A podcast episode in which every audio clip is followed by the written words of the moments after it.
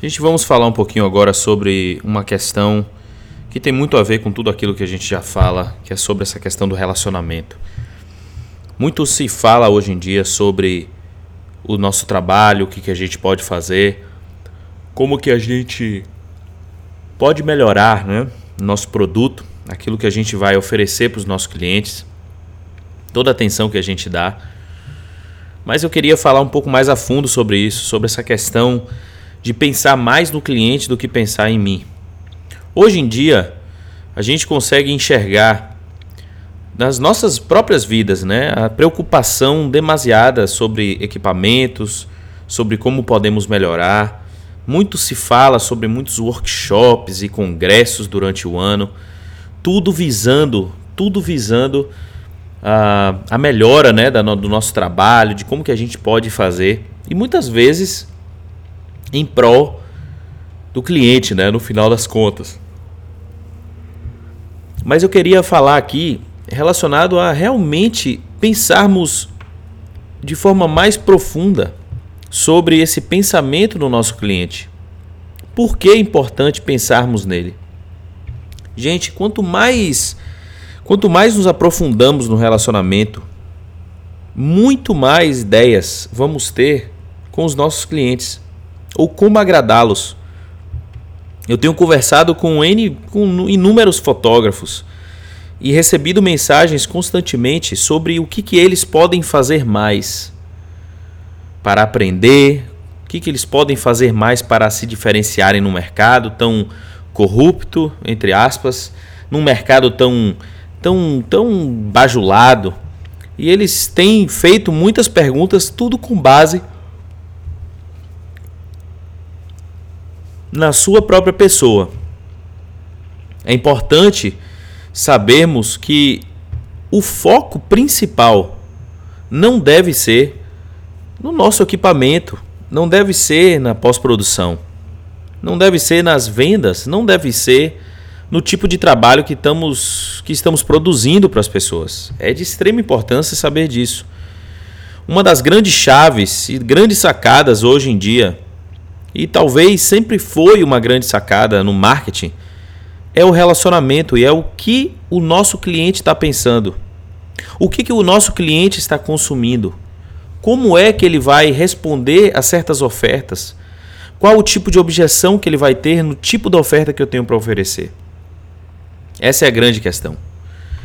Não é muito a questão sobre o equipamento, não é muito a questão sobre o que, que eu posso fazer para, para aprender mas é uma questão de entender o nosso cliente. Precisamos focar naquilo que realmente faz sentido para os nossos clientes. Eu tenho falado é, constantemente nas minhas lives, nas, nas publicações, dessa diferença que faz de nós pensarmos mais nos nossos clientes. Vamos dar um exemplo aqui sobre tudo isso que eu estou falando, para exemplificar e para facilitar o entendimento. Se eu for falar para você da necessidade que existe de uma mãe ter imagens ou um registro, mas não só isso, não só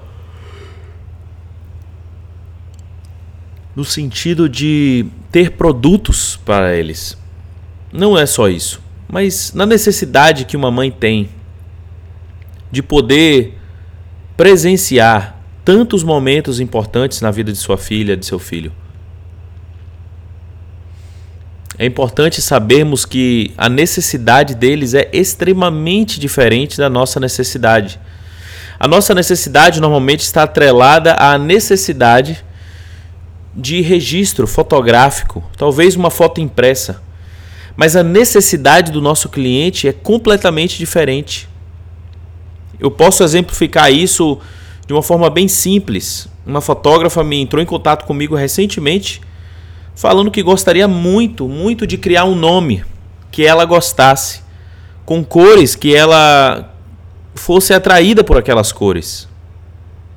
Também foi mencionado nessa conversa que ela gostaria muito de cores específicas. Ela até falou o nome das cores e falou que seria uma coisa muito legal de ter todo aquele material.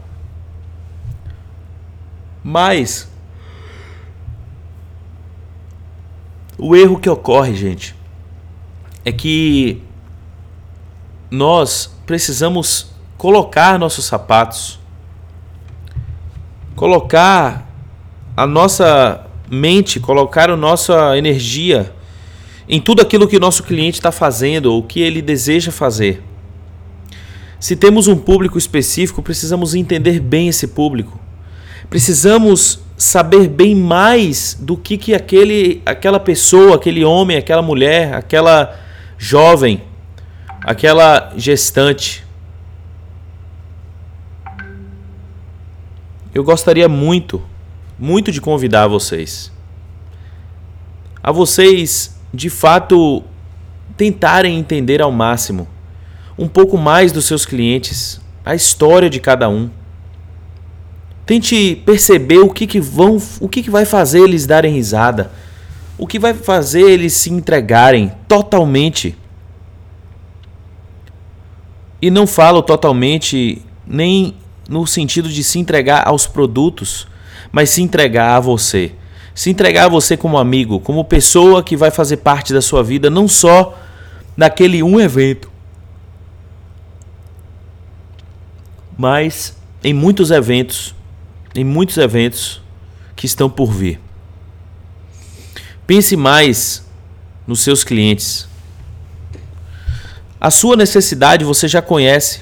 A sua necessidade e a necessidade da sua família você já conhece. Porém, qual é a necessidade do seu cliente? O que, que ele está buscando? O que, que ele está buscando alcançar? O que, que ele está buscando com essas fotografias? Qual é a necessidade dele atual? É muito importante sabermos disso. Num casamento, você tem muitas necessidades, você tem muitas coisas que se apresentam. Gente, pensem mais nos relacionamentos com essas pessoas que estão nesses eventos. É de extrema importância entendermos a necessidade que esses clientes nossos, principalmente os que são de. Falamos de um público-alvo, principalmente essas pessoas, que estão diretamente é, e objetivamente atreladas a nós pelo nosso serviço, pelo estilo fotográfico que temos. Então eu gostaria muito, gostaria muito de realmente dar essas dicas aqui para vocês, de vocês criarem formas de se unirem aos seus clientes de forma pessoal e não profissional.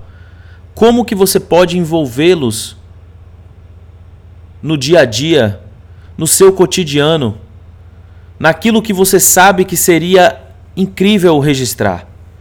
Às vezes você pode pensar nas férias nas férias que seus clientes vão ter no final do ano, que você pode sacrificar um dia nas férias deles